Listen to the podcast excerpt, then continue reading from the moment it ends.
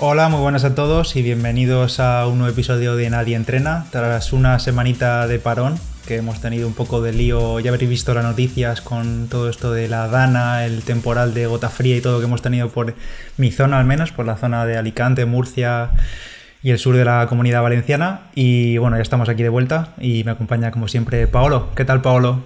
Bien, bien, yo bien, pero preocupado por, por ti. Bueno, supongo que los oyentes también un poco. ¿Qué habrá pasado? Habían dicho que volvían con el podcast y han fallado esta semana. Ha sido por una causa justificada y es que, bueno, en el pueblo de, de Pedro han, han, sufrido el temporal, pero, pero bien duro. Los que le sigáis en redes sociales ya habréis visto alguna foto que ha puesto y tela, ¿eh? Pero bueno, todo bien ya o más o menos recuperándose y Sí, la verdad que ha sido bastante caos todo. En mi pueblo, que además está muy cerquita de Orihuela, que es lo que más ha, ha salido en, en, las noticias, Orihuela, por el desborde del, del, río Segura.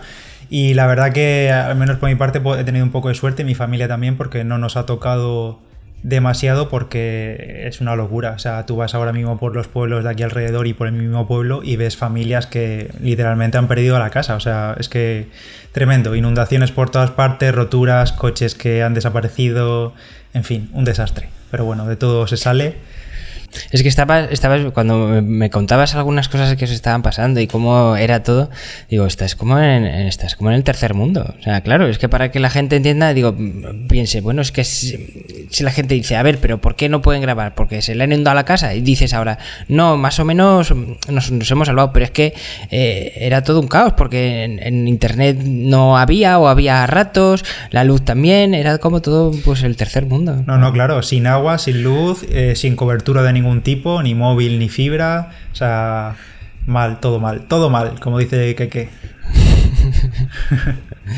en fin, bueno, que ya estamos. ¿qué tema, ¿Qué tema tenemos hoy? Venga, vamos al pues, lío. Pues mira, hoy tenemos un tema. Bueno, espérate, antes de empezar con el tema, eh, ¿qué tal estás? Porque este sábado tienes la vuelta, la, perdón, la marcha cicloturista de Contador, a la que no voy, lo confirmo.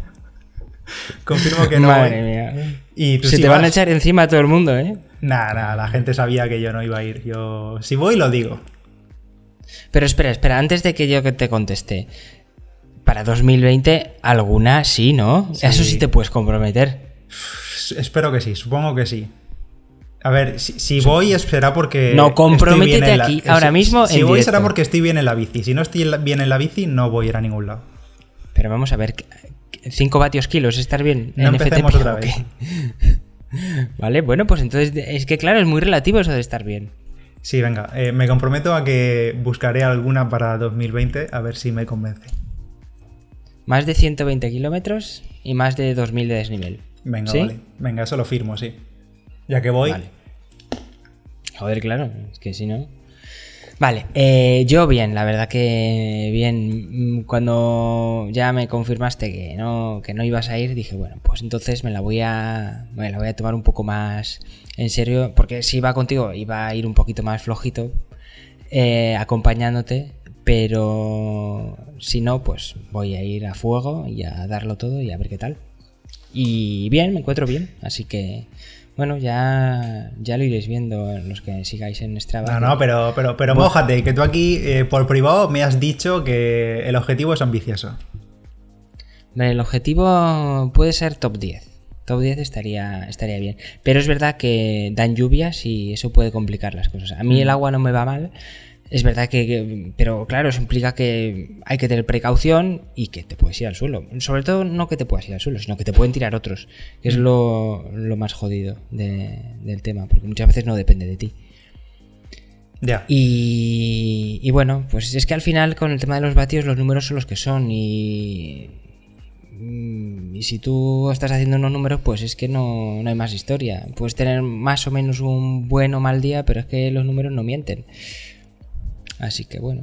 Bueno, pues ahí queda dicho. La semana, la próxima semana os contaremos qué tal le ha ido a Paolo. Nos contará él la experiencia. Una cosa buena es que eh, como contador ha tenido un- una lesión y ha estado ahí con una- un- unas semanas con el escafoides eh, fisurado, no ha podido entrenar mucho. Y como seguramente los primeros kilómetros eh, él sea el que vaya marcando el ritmo en cabeza, va diciendo a la gente, tira más o menos, pues eso está bien porque a mí me cuesta mucho arrancar al principio los primeros kilómetros y si se va un pelín más flojo me viene bien. Luego ya no. Luego ya yo ya cuando carburo ya no me paran. ¿Porque hay salida neutralizada o se sale directamente en principio al ritmo de contador? Pues supongo que Supongo que los primeros kilómetros se saldrá así un poquito flojito para que no se rompa todo muchísimo, además que es llano, pero no creo que se vaya tampoco lento porque es peligroso también, tanta gente y, y llano eh, se lían montoneras y se lía... O sea, lo mejor es que cuanto antes se vaya rápido, entonces así la gente ya va menos nerviosa y hay pelotones más pequeños y no hay tanta posibilidad de, caída. Bien, bien, bien. Pero bueno. Pues... A ver. Pues en el episodio de hoy que me preguntabas antes, vamos a hablar de un tema que la verdad no recuerdo quién nos lo comentó en el grupo de Telegram, en Healthy Fun, pero bueno, nos dio la idea y nos pareció bien y es sobre consejos eh, para preparar de cara a preparar una maratón, principalmente porque ahora muchos corredores ya están en las primeras semanas de preparación de, para la maratón de Valencia, que ahora final de año es prácticamente la maratón de, bueno, yo diría que casi la única, de referencia en España, que ya se agotaron dorsales hace meses ya y la verdad que es una pasada de de carrera y este año se celebra el día 1 de diciembre, domingo 1 de diciembre, junto con el 10 kilómetros. Entonces, pues de cara a todos esos que si todavía no lo han decidido, están pensando decidirse o están empezando a entrenar para la maratón, pues un poco con la experiencia de las dos maratones pasadas que llevo yo y, de lo que sabemos ambos, pues vamos a daros unos consejillos para, para eso, para cosas a tener en cuenta para, para, preparar una maratón en estos meses que se pueden hacer largos, pero al menos disfrutarlos. Hola, soy el Pedro del futuro, estoy editando esto y finalmente se nos alargó un poco más la grabación, más de una hora y pico, así que vamos a dividir este episodio en dos partes. Aquí tenéis la primera parte y la próxima semana o la siguiente publicamos la, segunda parte de estos consejos. Vale, nos vemos por Strava, no hagáis muchos entrenos ilegales, besis. Oye, una pregunta que siempre eh, te he querido hacer, no sé si te he hecho alguna vez y que siempre me planteo. Tú que ya has hecho un par de maratones. Eh, una maratón en bici, a, qué equivaldría? ¿Una etapa de cuántos kilómetros? ¿O no, no hay comparación posible? Mm, pues eh, la verdad que no. Desde tu, perspectiva, porque es que esto es difícil, seguramente pueda cambiar mm, dependiendo de quién le preguntes, ¿no? Por dureza te refieres, claro. Sí, por un poco todo, ¿no? Es que yo creo que no habría una equivalencia en kilómetros, porque la maratón tiene como una incógnita que tú no sabes cómo vas a ir, por muy preparado que estés. A ver, puedes tener una referencia, pero ese día te puede pasar algo, o simplemente el cuerpo no responder, o te dar darte un mazazo contra el muro, o lo que sea. Pero en cambio, pero también, también en la bici, ¿no? Sí, pero en bici es como que si no consigues ir a un ritmo, pues al final llegarás más lento, pero llegarás, ¿no? Pero, pero también corriendo, o sea, quiere decir, si, si, si revientas, pues vas medio andando, ya está, ¿no? Ya, pero no sé. O andando directamente. En, mi cabeza eh, parece que el sufrimiento es, es diferente. Es eh, el bajonazo que te da corriendo, a mí al menos nunca me lo he dado en la bici, tampoco he hecho kilometradas de la leche, pero nunca he tenido ese, ese bajón, ese, ese pajarón que he tenido Principalmente porque en bici todavía no has hecho, por ejemplo, 150 eh, kilómetros a bloque. No, claro, claro. Por eso te digo. Por eso te digo que no sé. Es que a lo mejor llega un punto que llegas a 120 kilómetros a bloque y, te entra pues una pajada. Te quedas vacío completamente y, vas a. Sí, bueno. pues eso. Eh, no, sabría decirte cuál sería la, equivalencia, la verdad. Bueno, a ver si nuestros oyentes, alguno con experiencia en ambos deportes, eh, nos sabe responder, que nos lo cuente por redes sociales y yo seguiré investigando y preguntando a ver si damos con, la clave. Sí, no sé, yo diría 150 200 kilómetros, diría yo quizá. También depende del Yo pondría más bien 200, ¿eh? 200 y por lo menos 3000 de desnivel. Yo creo que es muy duro, claro. La maratón al final. Sí, sí, no sé, sí, por ahí diría yo también. En fin, si alguien tiene alguna idea, que nos lo deje en los comentarios o en el grupo o en redes sociales y ya está. Ah, por cierto, una cosa que siempre se me olvida comentar es que todos los episodios de Nadie Entrena los tenéis en cuonda.com y por supuesto en el resto de plataformas, en Spotify, en Apple Podcast y todo eso, pero en QOnda eh, lo tenéis todo y allí podéis encontrar también muchos podcasts de interés, que estoy muy contento porque uno de mis podcasts preferidos, que es La libreta de Bangal, que mira que a mí no me va el fútbol, ni me va ni me viene, ni leo prensa ni nada, pero es que lo escucho con pasión por el ridículo que hace la prensa en España, sobre el fútbol principalmente.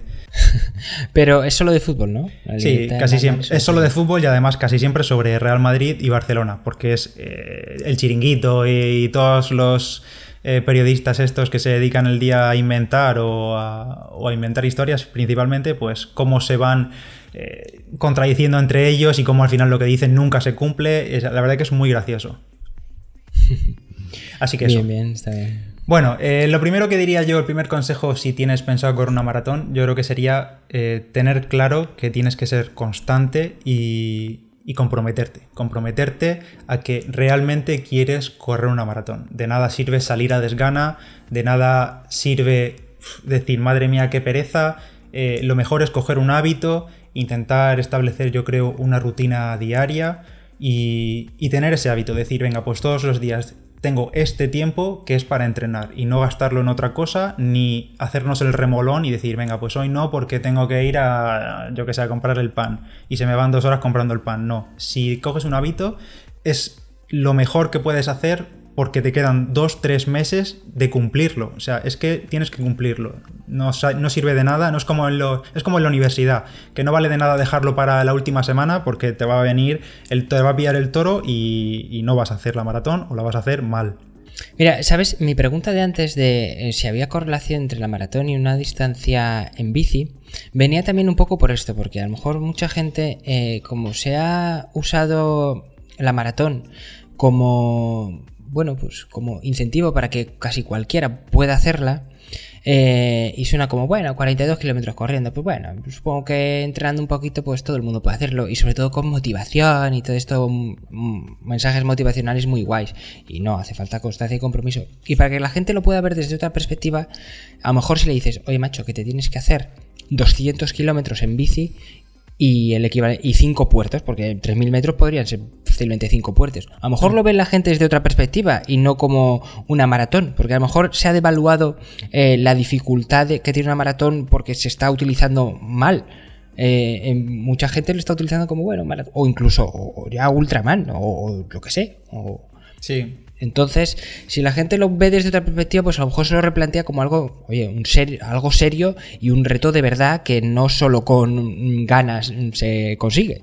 Hmm. Sí, es lo que se ha estado hablando mucho en estos años del boom del running, de que se ha perdido el respeto a la distancia. Parece que es fácil hacer una maratón o que cualquiera puede hacerla eh, llevando corriendo un mes, como quien dice. Y no es así.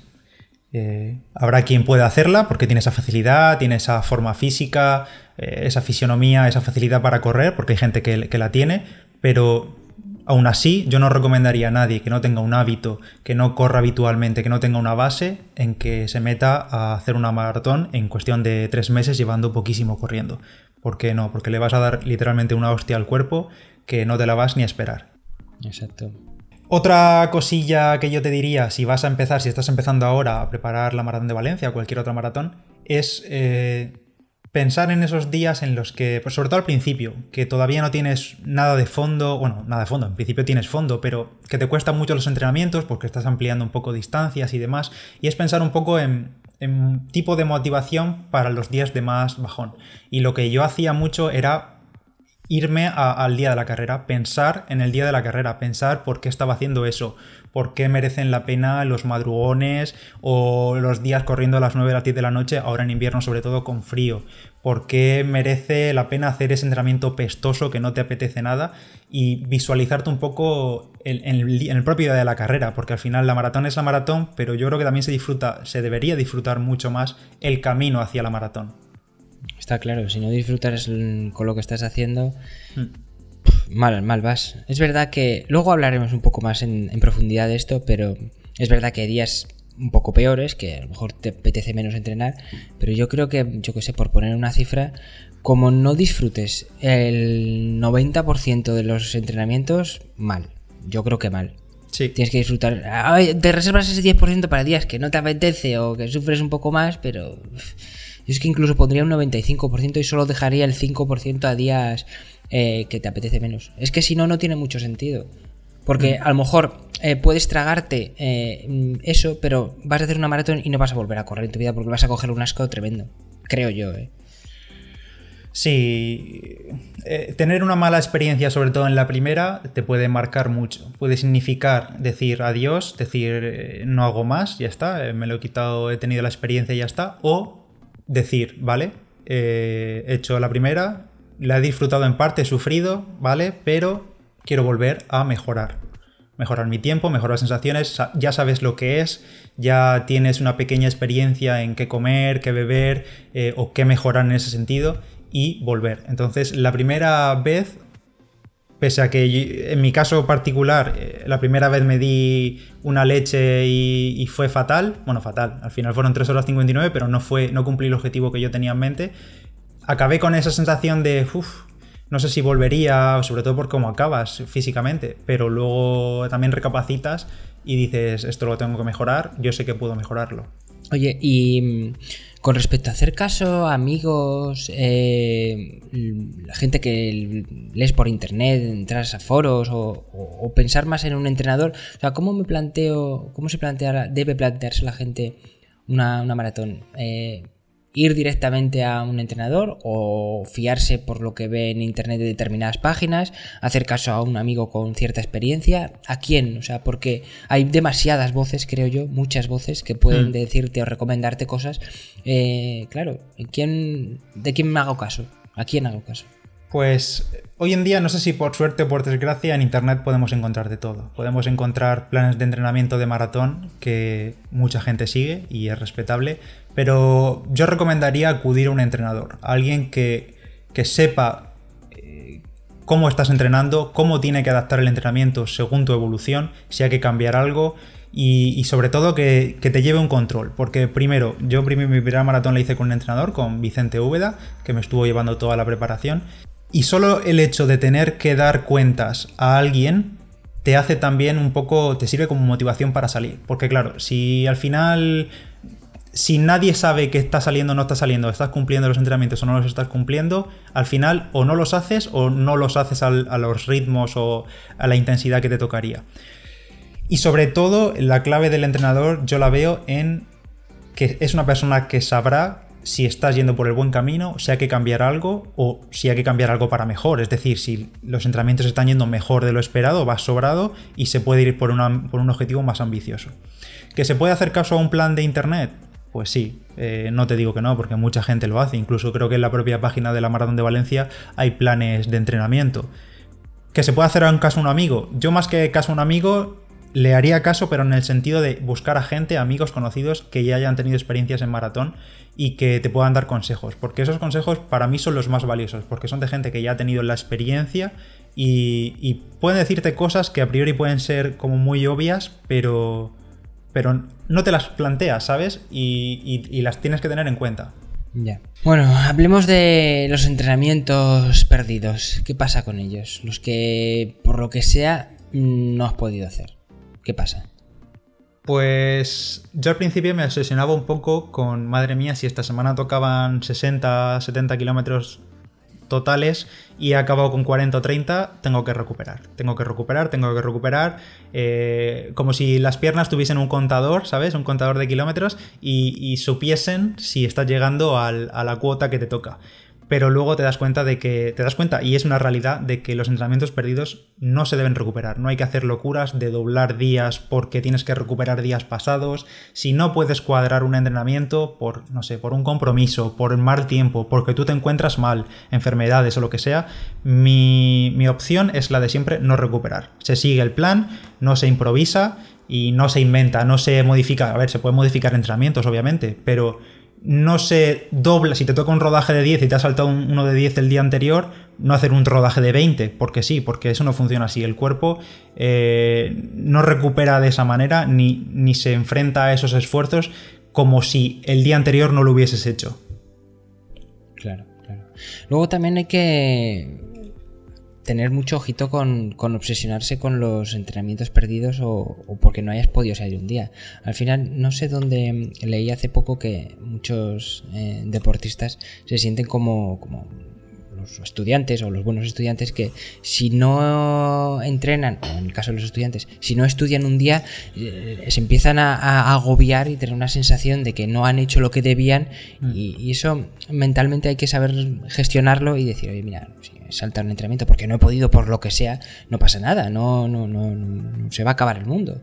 Que muchas veces cuando estás ahí entrenando y llevas un plan tan medido y quieres tenerlo todo tan controlado, eh, saltarse un solo kilómetro ya puedes, puedes sentir un poco de agobio y eso tienes que relajarlo un poco porque al final no pasa nada. Si en números generales eh, has cumplido, eh, no, no vas a tener problema. Sí, totalmente. Y a mí me pasa, me sigue pasando hoy en día, de, esos días de, bueno, estos mismos días de, la dana del temporal, eh, no había salido, no salí, bueno, hice un poco de rodillo y tal, pero no, podía salir a correr porque las calles estaban impracticables, la piscina literalmente estaba inundada, eh, no podía hacer nada de eso y al principio sí que te sientes, madre mía, falta una semana y media para el triatlón de la semana que viene y no estoy nadando, tal, pero no pasa nada, se hacen otras cosas, se, se aprovecha el tiempo y si hay que descansar, se descansa, que no, no pasa nada. Muchas veces, te lleva, muchas veces te llevas sorpresas porque necesitabas ese descanso, tú a lo mejor no lo habías percibido, porque mm. luego hablaremos de que hay que escuchar al cuerpo, pero hay veces que no, no lo oímos bien, porque es, es algo muy sensitivo y muy difícil de, de captar, y, y, a veces esos descansos vienen muy bien y no solo eso, sino que mentalmente eh, estás con ansia, estás con hambre de, querer hacerlo. Y el día de la competición llegas un poco encabronado porque a lo mejor no has podido hacerlo tan bien como tú querías los, solo los días previos. ¿eh? eh y, estás que te sales. Hmm. Así que ojo también con los descansos inesperados que pueden venir bien. Sí. Y en relación a esto de, de escuchar al cuerpo, pues igual que si un entrenamiento perdido no se recupera, o no se recupera tal cual, se puede modificar alguno. También te diría que si sales a entrenar, literalmente porque tienes tiempo, pues te, planteas un entrenamiento intenso de series o de cuestas o lo que sea, y a mitad del entrenamiento ves que en lugar de 8 series, te, en las sextas ya estás muriéndote, pues oye, pues con 6 está bien, no pasa nada. El, el, entrenamiento se adapta y no hay que forzar, ni simplemente te vas para casa y ya está. Y si un día de series, literalmente en el calentamiento de las series, ves que las piernas no funcionan, pues yo muchas veces pues lo cambiaba por un rodaje, mejor salir que no salir, pero no hay que cumplir siempre lo que pone en el papel, porque el papel no sabe cómo están tus piernas y cómo está tu cuerpo. Claro. La verdad es que esto de, mm, para gente que ya lleve tiempo entrenando, puede resultar familiar o, puede entender bien esto de escuchar el cuerpo.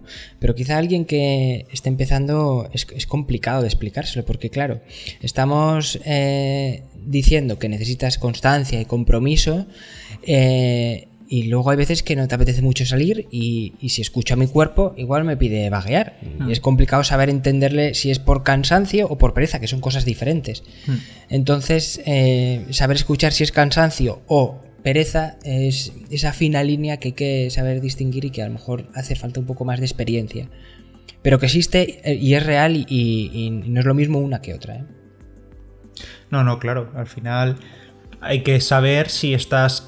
Si tú te sientes cansado porque vienes de entrenamientos eh, muy intensos o, con mucho volumen durante la última semana, o también lo que ocurre siempre, a mí me ocurre mucho, que a lo mejor llega el fin de semana, no puedes hacer nada, pasan un par de días y uff, llega el lunes y dice, bueno, por un día más no pasa nada. Y llega el martes y uff, eh, parece que no veo yo, no tengo mucha gana. Yo creo que por un día más no pasará nada. Y así enganchas directamente una semana sin moverte y cuando vuelves, eh, prepárate. patitas duras. Ya ves. Anda que no es. Sobre todo, la bici para mí es menos desagradecido, pero correr es desagradecido que no veas eh, a la hora de perder la forma. Bueno, ya lo hablamos en la vuelta de vacaciones, que vuelves tras una semana sin hacer nada y parece que llevas medio año sin correr. No, no, la bici, la bici igual. Lo que pasa es que como tú tienes mucho más... Eh, más capacidad, o sea, corres más que yendo en bici, o sea, quiere decir que estás más en forma en corriendo que en bici, lo notas más, pero en la bici también, o sea, es que solo con que estés una semana, vamos, flipas, hmm. flipas. Sí, sí, sí. Otro consejo, otra cosa a tener en cuenta desde ya mismo, incluso desde las semanas previas a empezar con el propio entrenamiento para la maratón, es que hay que hacer un trabajo de base importante. O sea, hay que aprender a correr lento. De esto de, correr lento, creo que le voy a estudiármelo un poco más y vamos a dedicarle un episodio solo a eso, solo a por qué es importante correr lento para correr rápido. Eh, el trabajo de base es fundamental y sobre todo lo vamos a agradecer muchísimo cuando lleguen las semanas de volumen. A, nivel cardiovascular se nota muchísimo las piernas, los impactos, se nota muchísimo. Hay que correr lento. Si un día tienes que hacerte una hora y media o una hora a 6 minutos el kilómetro, o sea, un minuto más, más lento, un minuto y medio más lento que tu ritmo de competición, no pasa nada. O sea, se corre lento y no pasa nada. Vas lento, vas incómodo, incluso te sientes pesado porque vas ahí boom y boom y golpes contra el suelo. Pero hay que correr lento, es importantísimo. Mira, ¿sabes la gran diferencia que veo yo? Eh, acabo de caer, ¿eh? Entre el running, bueno, entre correr y el ciclismo. Está precisamente aquí. Que a la gente se le pide que corra lento y no pasa nada y es bueno para crear una base aeróbica muy bueno, sobre todo porque eh, normalmente los entrenamientos de correr son mucho más cortos, entonces eh, está bueno tener, está, está bien tener una base aeróbica más amplia porque como el tiempo total de entrenamiento es menor que el de ciclismo, siempre viene bien eh, tener base. Sin embargo, ocurre mucho que muchos ciclistas solo hacen volumen, solo hacen van a marcheta. Y ves que un tío tiene 15.000 kilómetros al año y que no anda mucho, porque siempre va al mismo ritmito, un ritmito pausado, pausado. Si hiciese un poquito de calidad, es que solo con que un día hiciese una tirada rápida, cambiaría completamente y estaría mucho más en forma. Hmm. Pero la gente se pone con ese ritmito lento, lento, lento, que viene bien y tiene mucho fondo, pero no andan más simplemente porque no hay un día en que dedique, pues mira, hoy, el día que salgan con la grupeta, pues todas las subidas a fuego, a morir. Ya solo con que ese día le den un poco de calidad cambia completamente su estado de forma. Otra diferencia que veo yo muy clara entre ciclismo y, running es que eh, en corriendo lento, lento en el sentido, corriendo a nivel a ritmo medio, el pulso va muchísimo más alto, pero a nivel de ir rápido en bicicleta. Eh, el, impacto cardíaco, digamos que corriendo, a mí me pasa que corriendo a 5 voy a 160 pulsaciones y para bajar a 140, 130 pulsaciones, eh, literalmente tengo que, tengo que andar rápido. O sea, yo si troto ya me subo el pulso muchísimo. En cambio, en bicicleta puedes ir rodando al ritmo ligerito, ir a 120, 130 durante horas y, y corriendo eso es muy complicado para mucha gente, sobre todo la gente que no tiene ninguna base. Claro.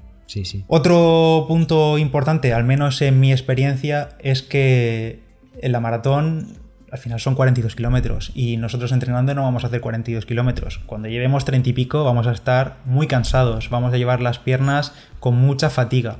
Entonces, yo lo que, lo que hacía también, lo que he hecho sobre todo en, en, la segunda maratón, en esta maratón express que hice primero, a principio de año, fue meter mucho entrenamiento con fatiga. Es decir, el mismo día entrenar doble. En lugar de hacerte una tirada de 20 kilómetros, pues me hacía 10 eh, o 15 por la mañana a un ritmo y eh, otros 10 o 5 o 7 a la tarde. Es decir, cuando el cuerpo ya está descansado pero tienes fatiga en las piernas, volver a hacer. O una doble sesión de bicicleta y eh, a continuación correr en transición. O elíptica por tener menos impacto y, correr. Y así. Es, decir, hacer entrenamiento con fatiga. Ya. Pues sí, es, buena, es buena idea esa. Al final todo esto va a depender siempre de, si tienes un entrenador, el entrenador va a saber cómo llevarte. Hay que hacerle caso al entrenador, hay que confiar en él. Pero si os lleváis un poco por vuestra cuenta o seguís algún plan o simplemente queréis eh, conformaros vuestro propio plan, pues eso, yo metía mucho entrenamiento con fatiga. Y del mismo modo, lo que he comentado, está el trabajo cardiovascular sin impacto. Al final... Eh, correr 50, 60, 70, 80 kilómetros a la semana, pues te deja las piernas tiritando, eso es así, y hay que visitar al fisio y todo, pero eh, ayuda estirar, mucho. Estirar eh, tras cada sesión. Por ejemplo, en la bici no pasa nada si no estiras incluso, eh. pero corriendo, como no estires justo nada, más acabar, estás faquete. Sí, sí, sí. te puedes quedar muy tieso, sí. Entonces ayuda mucho eh, añadir sesiones sin impacto, ya sea en natación, por el trabajo cardiovascular, eh, días de bicicleta. Yo recuerdo que mi entrenador Vicente, eh, si un domingo después de la semana, después de las sensaciones de la semana, muy importante las sensaciones, estaba muy cansado y a lo mejor tocaba una tirada larga de, de dos horas corriendo, de una hora y media corriendo, pues se cambiaba sin problema, no todas obviamente, pero se cambiaba sin problema por dos horas, dos horas y media de bicicleta, a marcheta, a, disfrutar y a salir, simplemente por mover las piernas y, al final son dos horas que te metes al cuerpo de trabajo sin impacto, o lo mismo con la elíptica, o, mm. si tenéis una bicicleta de spinning o lo que sea. O natación, que tú estás ahí a tope, ¿no? exacto, exacto, sí, sí, natación, claro. Que además también va muy bien, pues la gente que tiene problemas de espalda, de problemas posturales, la natación es, es la caña. Eh, y una cosa que yo quería comentar es que se puede jugar mucho con, los horarios para, para, el descanso. Sobre todo si estás muy entrenado, es algo que se nota muchísimo. Y es que, por ejemplo, si sales un día por la tarde y al día siguiente, por lo que sea, mm, trabajas, imagínate, a turnos y tienes la mañana libre y sales al día siguiente por la mañana, vas a notar más cansancio que si mm, has dejado 24 horas de separación entre un entrenamiento y otro. Es decir, que simplemente porque pase eh, de un día a otro, en el calendario del día 19 al día 20, no has recuperado un día. Hmm. Lo que importa son las horas reales de recuperación. Y es que si estás entrenando eso se nota muchísimo.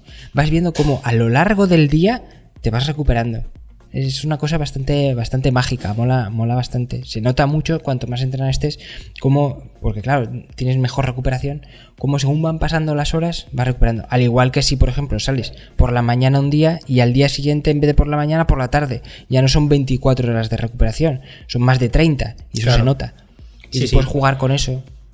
Eso, eso es clave, o sea, eso es clave. Sobre todo, también hay que mirar tu planning semanal y ver dónde están los entrenamientos intensos, dónde están los rodajes, que simplemente es salir a, mover piernas y, jugar con esos horarios para intentar alargar el periodo de recuperación lo máximo posible. Yo de esto me he dado cuenta todavía más ahora al, entrenar para triatlón, joder, eh, te faltan horas. Porque claro, si tienes que entrenar las tres disciplinas, dices voy a cuadrármelo de tal forma que al menos las sesiones intensas coincidan con las menos intensas del otro deporte, si entrenas mañana y tarde o mañana un día, tarde el día siguiente o mañana y mañana, hay que cuadrar mucho y sobre todo, importantísimo, lo repito otra vez y soy un pesado, pero es las sensaciones del cuerpo, porque dices, coño, a lo mejor te levantas súper fresco de habiendo entrenado la tarde anterior y si te lo tienes que adaptar, te lo adaptas. Y si una cosa que sí hago yo mucho es que si puedo entrenar ahora, no lo alargo para la tarde, porque quizá la tarde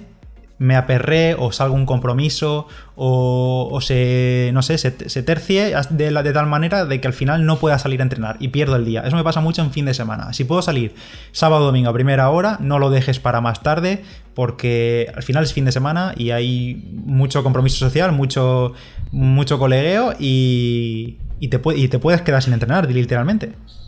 Hostia, esto es esto súper importante. Esto es, esto es que, es que es clave, es que es clave. Nada más llegues de trabajar, sal. Como empieces a liarte, mal. Y el fin de semana lo mismo, sal a primera hora. Porque como empieces a dejarlo, mal. Cuanto antes. Cuanto antes, mejor. Y si, y si, esto claro, depende de cada uno, de sus horarios de trabajo, pero si puedes por la mañana, mejor que por las tardes. Mm. Sí, al final por la mañana el único inconveniente que tiene, a mí por ejemplo me, gusta mucho salir desayunado, no entreno mucho en ayunas, entonces pues ya es el coñazo de levantarte todavía más temprano para entrenar y llegar bien de tiempo a trabajar, entonces es eso, te tienes que adaptar, es lo que hablamos al principio, coger un hábito y coger un horario, una rutina y la mejor que te funciona a ti, por tu estilo de vida. Pues sí. Y a ver, los días de, bajón, ¿qué? ¿Qué motivación? ¿Dónde la encontramos? Que tenemos un, tenemos un, podcast de eso. Eso te iba a decir. Sí, sí, tenemos un podcast que si me acuerdo lo dejamos en la descripción y si no, buscadlo, que está ahí en, en está que teníamos, creo que decíamos, canales de YouTube, libros, teníamos un montón de, truquillos de motivación.